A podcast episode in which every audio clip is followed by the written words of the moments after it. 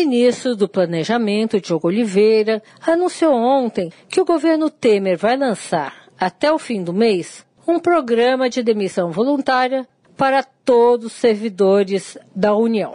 Será uma medida provisória para esse PDV. Bom, a expectativa é de uma economia de um bilhão de reais por ano, segundo o ministro. Acontece que, mesmo que Temer faça uma economia deste porte no serviço público, ele se esquece de contabilizar que a mesma quantia será paga pela Previdência. Como se sabe, servidor público aposenta com seu próprio salário.